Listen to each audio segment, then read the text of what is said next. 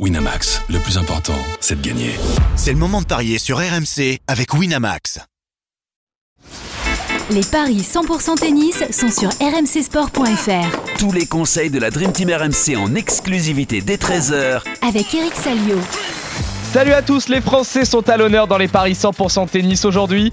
On mise sur les rencontres d'Alizé Cornet, Quentin Alice, Hugo Gaston et Hugo Grenier. Et pour en parler, je suis avec notre consultant Eric Salio. Salut Eric. Salut à tous. Notre expert en paris sportif Johan Bredov est également là. Salut Johan. Salut messieurs, salut à tous. Messieurs, vous nous revenez avec un, 3 sur 4 aujourd'hui. C'est Andy Murray finalement qui vous coûte le perfect euh, en s'inclinant contre Vavasori. Ouais, on va, on va déjà euh, dresser, euh, dresser les, éloges de Christophe Payet qui a fait un 4 sur 4, qui avait vu la victoire de Vavasori. Le deuxième d'affilée. Le deuxième d'affilée, tout à fait. Euh, euh, ouais, 6-2, 7-6, la défaite de l'Écossais.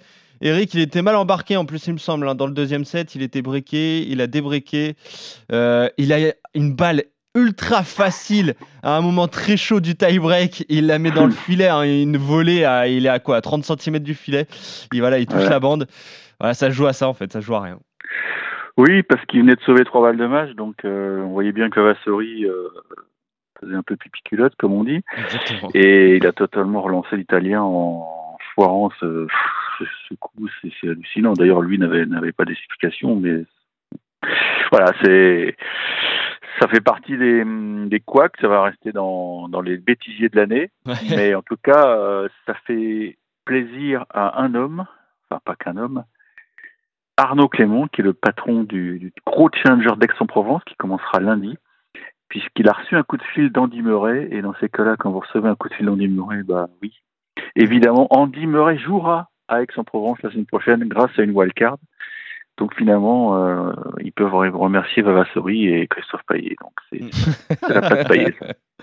Et donc Christophe Payet va passer euh, une semaine tout fait compris euh, à Aix-en-Provence pour ah oui, eh, tu m'étonnes, il peut. Sinon, on avait vu les victoires de Vatanuki contre euh, Corentin Moutet, 6-3, 6-3, il n'y a pas eu de match. Euh, Moutet qui, était, qui revenait à la compétition. Euh, Yann Lennart Struff contre Sonego, là, c'était la, grosse cote. On avait euh, parié sur, sur la victoire de l'Allemand 6-3, 6-1, il n'y a pas eu de match contre Sonego. Évidemment, les conditions de jeu lui, bah, lui plaisent bien à Madrid avec ces conditions en, altitude. Et Caroline Garcia dans le tableau féminin a bien battu tranquillement 6-3, 6-4 Yulia Poutine-Seva. Tout est bon, messieurs? Fin du récap.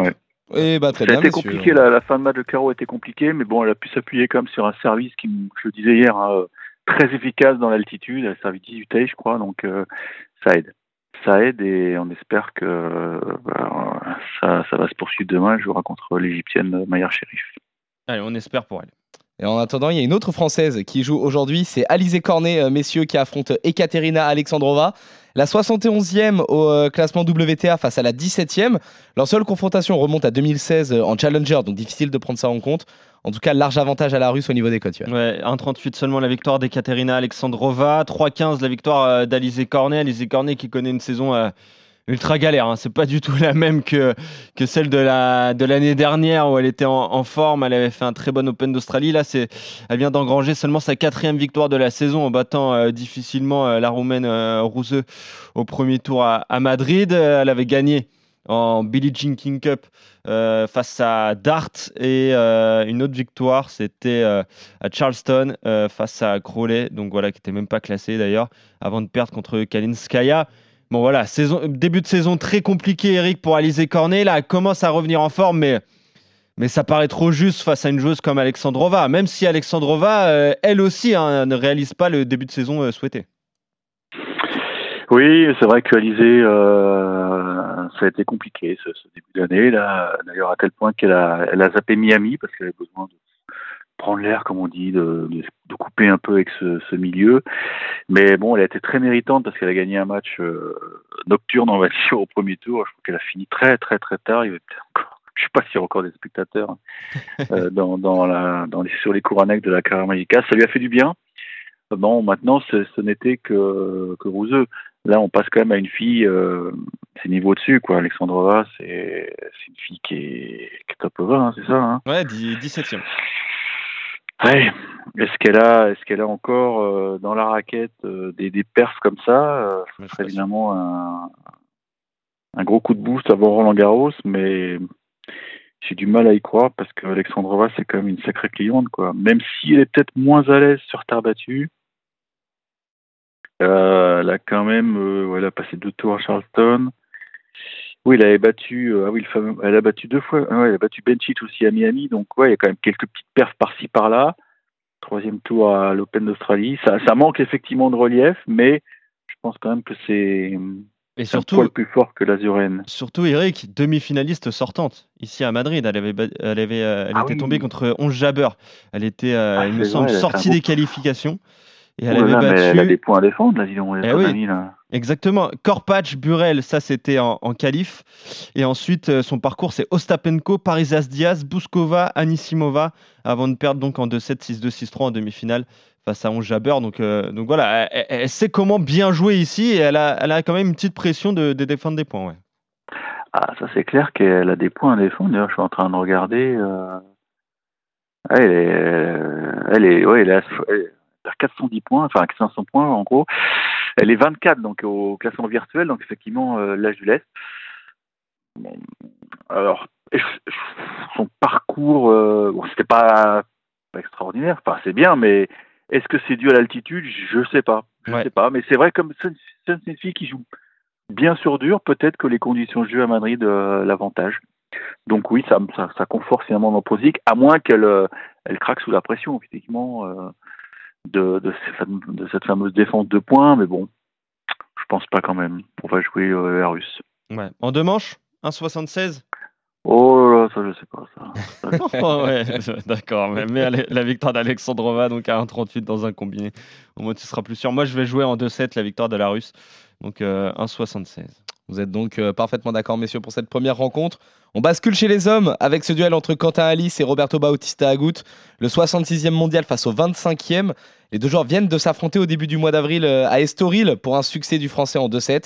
Et là, les codes sont globalement équilibrés, euh, Johan. Ouais, c'est euh, quand même l'Espagnol qui est, euh, qui est favori. 1,80. C'est 2,05 la victoire de Quentin Alice, qui a donc battu Popirine. Et tu parlais de cette confrontation au Portugal à Estoril, début du mois, victoire en deux manches de Quentin Alice. Alors évidemment, on va la prendre en compte celle-là. hein, C'est de la terre battue.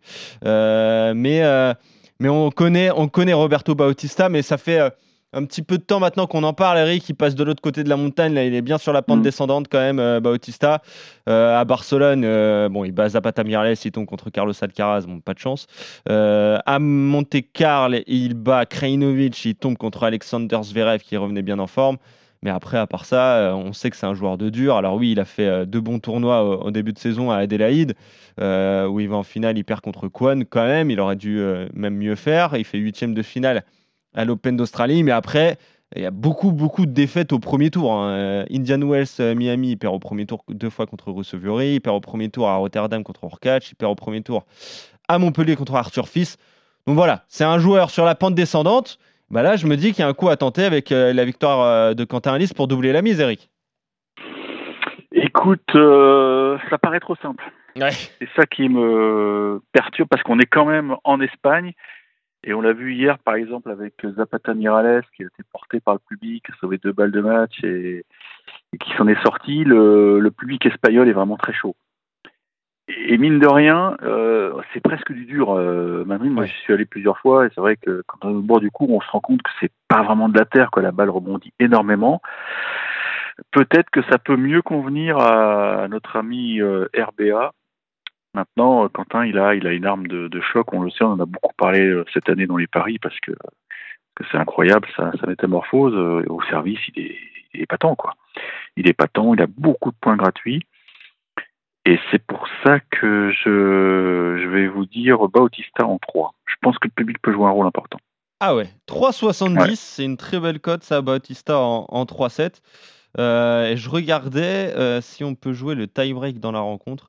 Je- Ah ouais, là, il faut le jouer, je pense. Ah bah oui, ça c'est sûr. Euh, je regarde, je regarde si on nous le propose. Tie-break au cours du match. Alors, le tie-break au cours du match, Eric, 2,15. Et Ça se Hmm. prend. C'est pas mal. Ça se prend. Sans donner de vainqueur, ça, ça sera mon pari du jour. Donc, euh, le tie-break entre Quentin Alice et Roberto Bautista Agut à 2,15. Sinon, moi, j'ai envie de tenter la victoire, la victoire de, de Quentin Alice. D'ailleurs, euh, Quentin Alice avec un tie-break, c'est 4,10 et Bautista Agut avec un tie-break, c'est 3,85. Vous êtes donc en désaccord, euh, messieurs, sur cette rencontre. Victoire du Français pour toi, euh, Johan. Victoire euh, de l'Espagnol à domicile pour toi, Eric. On enchaîne avec le match qui oppose Hugo Gaston à Borna Choric. L'écart au classement ATP est grand. Le Français est 106e, le Croate 20e. Ce n'est pas la grande forme en ce moment pour, pour les deux joueurs, mais ils vont s'affronter pour la première fois aujourd'hui. Alors, est-ce qu'on doit tout de même s'attendre à des codes déséquilibrés, Johan? Ouais, c'est déséquilibré en faveur du Croate. 1,50 la victoire de Choric et c'est 2,65 celle d'Hugo Gaston. On le connaît, Hugo Gaston a sur terre sa surface préférée. Il a fait une finale hein, dans un challenger, c'était à Vigna del Mar. Euh, il perd contre euh, Sebot Wide, le Brésilien. Il avait battu Vavassori. Tiens, il avait battu Bonadio, Gaio. Voilà, une spécialité italienne. Euh, là, il vient de battre euh, Jérémy Chardy à Madrid. Euh, premier tour assez euh, facile. Hein. Jérémy Chardy qui est, qui est évidemment sur le retour toujours à, à la compétition. Il profite de son classement euh, protégé. Il est 635e à, à l'ATP. Choric, lui, eh bien, il a subi quatre éliminations quand même au, au premier tour. Il n'est pas du tout en forme. Le, le Croate Eric, il a perdu à, à Luka face à euh, Djere. Il avait perdu à Monte Carlo contre Jarry, à Miami contre euh, Eubanks, à Indian Wells contre Mol- Mochan. Voilà, c'est pas, c'est pas la grande forme pour Borna. Non, non. Mais euh, là aussi, je me demande s'il n'y a pas quelque chose à tenter euh, avec Hugo Gaston, Eric. Je sais pas. J'a- J'avoue que le début de saison d'Hugo Gaston, il est, compliqué, hein, à tel point qu'il a, coupé les ponts avec Marc Barbier, son, entraîneur emblématique. Ça fait quoi, un, mois, un mois et demi qu'il est avec euh, Younes Enenaoui. Il a eu la chance d'avoir une wildcard un peu tombée du ciel euh, à la dernière minute, euh, parce que c'est IMG qui, qui détient le tournoi, donc euh, parce qu'il devait faire le Challenger de Rome initialement. Au... Et faut dire que euh, il avait un bon tirage, puisque Jérémy Chardy n'avait plus joué de l'Australie, euh, c'était un peu blessé au genou. euh, Bah oui, c'est ça. il jette, euh, il jette ses dernières flammes, puisqu'en principe, enfin bon, c'est pas, c'est pas un scoop, hein, mais Jérémy a dans l'intention d'arrêter euh, à Roland Garros. Et d'ailleurs, je sais pas si vous avez vu le match, il y a un truc qui m'a marqué, c'est que il a été aussi lâché par euh, par Lacoste. Jérémy Chardy, il a joué avec une tenue Mouratoglou. Ah oui, d'accord. Ouais, ouais. Eh oui, bah oui, ouais, quand vous jouez plus, vous- les sponsors vous lâchent. Écoute, euh, donc on peut pas vraiment s'appuyer quand même sur sur une telle victoire et je suis pas sûr que ça lui redonne une grande confiance.